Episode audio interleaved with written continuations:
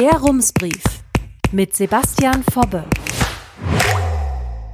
Münster, 13. Mai 2022. Guten Tag. Gestern Morgen 10.23 Uhr landete eine E-Mail von der Stadt im Rumspostfach. Die Tiefgarage von den Münsterarkaden in der Königstraße ist gesperrt. Die Szenen, die sich davor abspielen, besonders am Wochenende, kennen Sie bestimmt. Viele Menschen, die mit dem Auto in die Innenstadt fahren und in der Tiefgarage parken wollen, bleiben einfach stecken. Auf den 450 Metern zwischen Ludgeri-Kreisel und Parkhaus stehen die Autos dann Stoßstange an Stoßstange herum und warten vermutlich eine halbe Ewigkeit darauf, dass in der Tiefgarage endlich einer der 250 Stellplätze frei wird. Die Tiefgarage war jedenfalls gesperrt. Aber sollte damit dann auch der Stau verschwinden?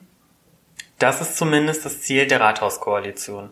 Sie hat beschlossen, dass das Parkhaus umgewidmet werden soll, um das Stauproblem in der Königstraße zu lösen. Wie genau, das weiß sie noch nicht. Aber vielleicht war ja am Donnerstagmorgen der Zeitpunkt gekommen, um das einfach mal auszuprobieren. Sollte das ein spontaner fünfter Verkehrsversuch in Münster sein? Bevor Sie jetzt den Rums-Podcast abschalten und sich auf den Weg zum Parkhaus machen, um sich das alles einmal selbst anzusehen, bleiben Sie ruhig zu Hause. Der Verkehrsversuch ist schon wieder beendet. Wie sich herausstellte, war einfach nur ein Rohr in der Tiefgarage geplatzt.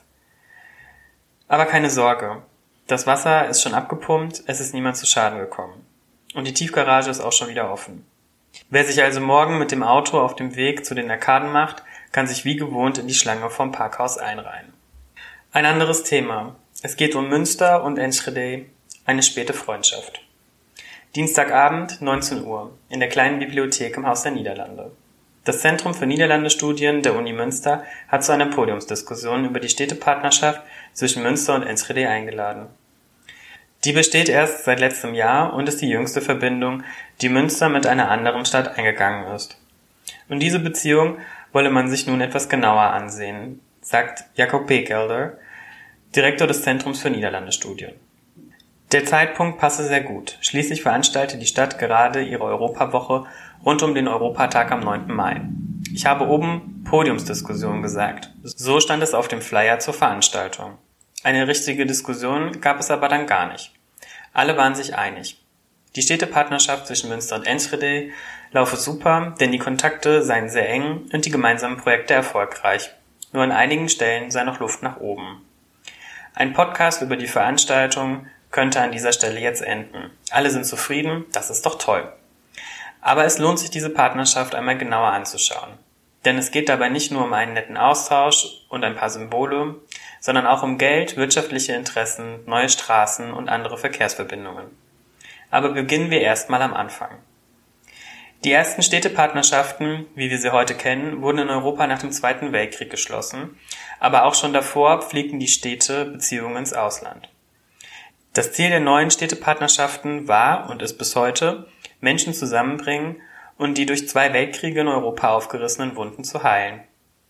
Deutschland konzentrierte sich deshalb erst einmal auf die Aussöhnung mit Frankreich und dem Vereinigten Königreich, sagte Christiane Lösel, Leiterin des Büros für Internationales der Stadt Münster, am Dienstagabend. Mit dem Ende des Kommunismus konnten deutsche Städte dann noch Beziehungen nach Osteuropa aufbauen. Münster knüpfte im Laufe der Jahre Verbindungen mit Orléans, York, Lublin und Ryazan. Später kamen auch Städte außerhalb Europas dazu. Insgesamt pflegt Münster Beziehungen zu 14 Städten auf der ganzen Welt. Zehn dieser Verbindungen sind offizielle Städtepartnerschaften. Sie sind also mit einer Urkunde besiegelt und an bestimmte Bedingungen geknüpft. Etwa langjährige politische und bürgerschaftliche Kontakte, wirtschaftliche Beziehungen oder eine gemeinsame Geschichte.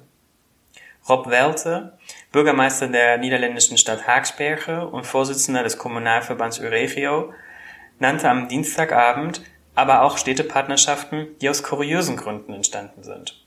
Köln ist seit 2011 mit Rio de Janeiro verbandelt, weil beide Städte den Karneval feiern. Und manche Städte unterzeichnen Partnerschaftsurkunden, weil ihre Namen gleich oder ähnlich klingen, zum Beispiel Münster und das tunesische Monastir. Ob die Liebe zum Karneval oder Zufälle bei der Namensgebung für eine enge Partnerschaft reichen? Welte bezweifelt das. Im Falle von Enschede liegt die Sache aber ganz anders. Zwischen der Stadt im Osten der Niederlande und Münster gibt es schon seit Jahrzehnten Verbindungen. Bis 2021 aber keine offizielle Partnerschaft. Beide Städte sind Mitglied im Verband Euregio, der seit Ende der 1950er Jahre versucht, die deutsch-niederländische Zusammenarbeit zu stärken. Seit 1989 gehören Münster und Enschede außerdem dem grenzüberschreitenden Städtenetzwerk Mond an, zusammen mit Osnabrück, Almelo und Hengelo. Die Uni Münster und die Universität Twente in Enschede kooperieren seit etwa 25 Jahren. Offensichtlich lief also viele Jahre lang alles auf eine Städtepartnerschaft zwischen Münster und Enschede hinaus. Warum ist sie dann aber erst so spät, im September 2021, zustande gekommen? Für das Projekt Städtepartnerschaft habe eine Zeit lang der Motor gefehlt, antwortet Christiane Lösel auf diese Frage. Den hätten vor einigen Jahren erst Oberbürgermeister Lewe und sein damaliger Amtskollege in Enschede, Onno von Feldhausen, zum Laufen gebracht. Dazu gleich mehr. Und eigentlich wollte Münster auch gar keine weiteren Städtepartnerschaften mehr eingehen. Die Kontakte ins Ausland sind nämlich kostspielig. Es braucht dafür Personal bei der Stadt, das die Verbindungen am Laufen hält. Und diese Ressourcen wollte Münster zunächst in bestehende Kontakte investieren. In Enschede sah das anders aus. Die Stadt warb jahrelang um eine Partnerschaft mit Münster. Enschedes Deutschlandkoordinator René Bochardt erklärte das mit einer sogenannten 360-Grad-Strategie. Seine Stadt wolle Verbindungen in alle Richtungen auf- und ausbauen. Auch jenseits der Staatsgrenze. Für Enschede sei in Deutschland nämlich mehr zu holen als beispielsweise im Wirtschaftszentrum der Niederlande im Westen des Landes. Enschede hat sich dafür eine Deutschlandagenda gesetzt, die die Kooperation mit Münster einschließt. Bis 2027 will Enschede beispielsweise einen gemeinsamen Arbeitsmarkt mit den angrenzenden Regionen in Deutschland aufbauen. Kinder und Jugendliche sprechen dann wie selbstverständlich Deutsch und Niederländisch und der Pendelverkehr über die Grenze fließt reibungslos. So lautet die Vision. Bis Münster auf das Angebot aus Enschede reagierte, dauerte es aber eine Weile. Genau genommen änderte sich alles 2016. Damals entschieden sich die Menschen im Vereinigten Königreich per Referendum, sich aus der Europäischen Union zu verabschieden. Und damit hatte Münster plötzlich ein Problem. Die Stadt möchte nämlich europäische Projekte vorantreiben und braucht dafür Geld aus EU-Programmen. Weil die Partnerstadt York aber nicht mehr zur Union gehört, ist der Zugriff auf einige Fördertöpfe der EU, die eine Beteiligung von mindestens drei EU-Städten vorsieht, nur noch unter erschwerten Bedingungen möglich. Aus diesem finanziellen Interesse macht niemand einen Hehl. Der zitierte Satz steht gleich im ersten Absatz der Beschlussvorlage zur Städtepartnerschaft Münster-Enschede. War Enschede also einfach ein schneller Ersatz für York? Kann sein, jedenfalls auf dem Papier. Es wäre aber unfair, die Städtepartnerschaft nur aufs Geld aus Brüssel zu reduzieren. Schließlich pflegt Münster zu kaum einer anderen Stadt im Ausland so ähnliche Kontakte, was sicherlich auch daran liegt, dass die beiden Rathäuser nur schlappe 67 Kilometer trennen. Christiane Lösel stellte mir in einem Telefonat einige Projekte vor, die Münster und Enschede gemeinsam verfolgen. Das sind zum einen große, langfristige Vorhaben, wie der Bau der S-Bahn Münsterland, an dem beide Städte ein Interesse haben. Aber auch im Tagesgeschäft gäbe es viele Verquickungen, sagte Lösel. Gemeinsame Radtouren, ein Sonntagsmarkt in Enschede mit Ständen aus Münster, das Sportevent Twin City Games, die tolle Woche in Enschede und, siehe da, von der EU geförderte Projekte. Bei solchen Veranstaltungen sollen die Menschen die Kultur der NachbarInnen kennenlernen. Platt gesagt, deutsche Gründlichkeit hier, niederländischer Pragmatismus dort. Neben solchen Projekten für BürgerInnen gibt es auch Austauschprogramme für die Mitarbeitenden der Verwaltung. Zum Beispiel kommen Verwaltungsauszubildende leichter an Praktika jenseits der Grenze. Auch Feuerwehrleute und Fachkräfte aus der Wasserwirtschaft stünden im Austausch, sagt Blösel. Spürbare Veränderungen brächte das noch nicht. Aber es sei ein Anfang. Auch für PolitikerInnen gäbe es Austauschprogramme. Die Resonanz sei laut Lösel aber noch ausbaufähig. Immerhin, über einen Bürgermeisteraustausch 2017 berichtete sogar die Bild-Zeitung. Hinter solchen, oft auch kleinen Projekten stehen große Ziele, die Münster und Enschede in einer Partnerschaftsurkunde und in einer Absichtserklärung formuliert haben. Auf acht Ebenen wollen die beiden Städte kooperieren. Punkt 1. Anbindung. Münster und Enschede sollen zu einer Stadtregion zusammenwachsen, in der die Landesgrenze keine Rolle mehr spielt. Dazu sollen Radwege, Straßen, Schienen und auch der Luftverkehr ausgebaut werden. Punkt 2. Nachhaltigkeit. Auch in Sachen Klimaschutz wollen beide Städte enger zusammenarbeiten, etwa bei der Energieversorgung und der Abfallwirtschaft. Hier sind aber die Ziele sehr unterschiedlich.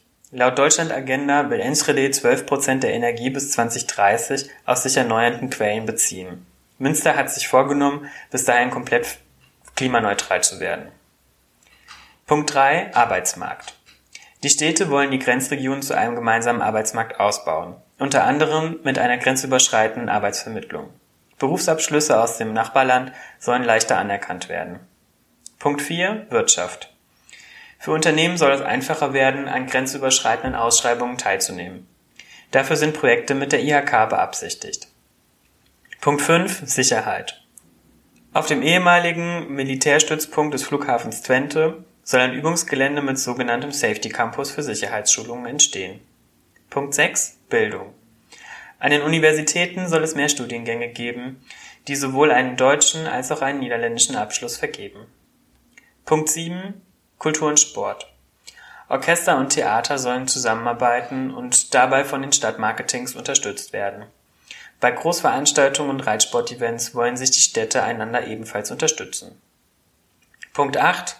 Austausch. Der soll sich nicht nur auf die Verwaltung und die Politik beschränken, sondern perspektivisch allen BürgerInnen zugänglich gemacht werden. Das alles klingt sehr ehrgeizig. Und das ist interessant, weil gleichzeitig Städtepartnerschaften immer häufiger in Frage gestellt werden.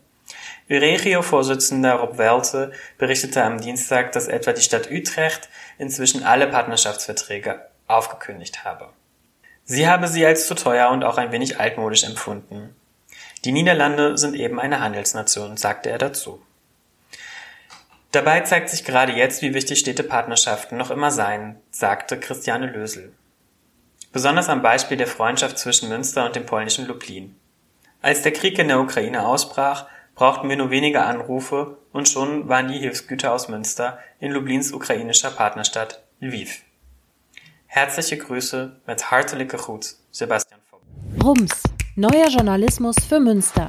Jetzt abonnieren. rums.ms